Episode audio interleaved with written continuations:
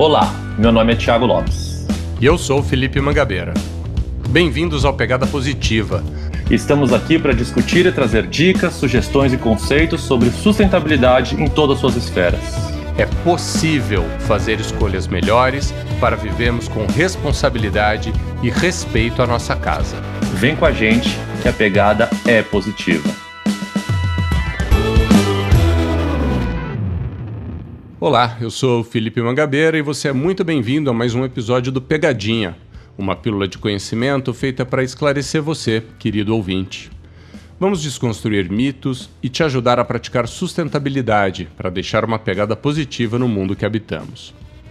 No primeiro Pegadinha, Tiago Lopes nos trouxe o básico dos conceitos de sustentabilidade. Hoje eu gostaria de começar uma conversa com vocês sobre empresas. Quando você pensa em uma empresa sustentável, o que, que vem na sua mente? Produtos feitos de materiais reciclados? Boa gestão de recursos? Ok, legal.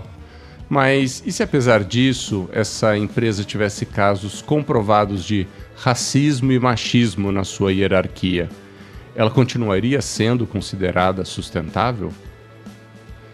Se uma empresa que faz doações para famílias e entidades carentes utiliza trabalho informal com colaboradores e fornecedores, podemos considerá-la sustentável?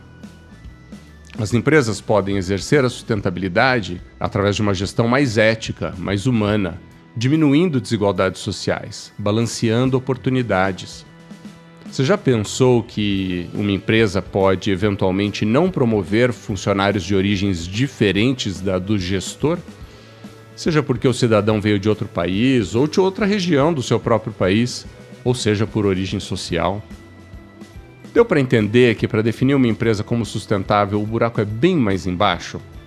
Eu vou citar aqui um trecho do manifesto do Instituto Capitalismo Consciente Brasil. Vamos lá.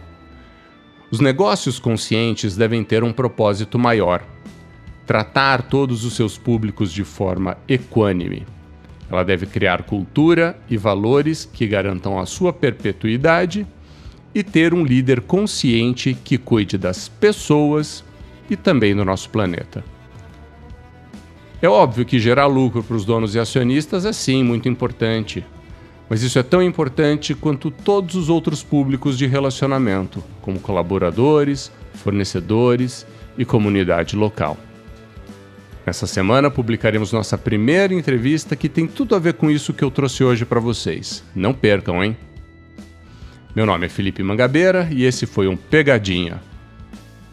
Ah, e não se esqueçam, recomendem esse conteúdo para o pessoal da tua empresa, hein?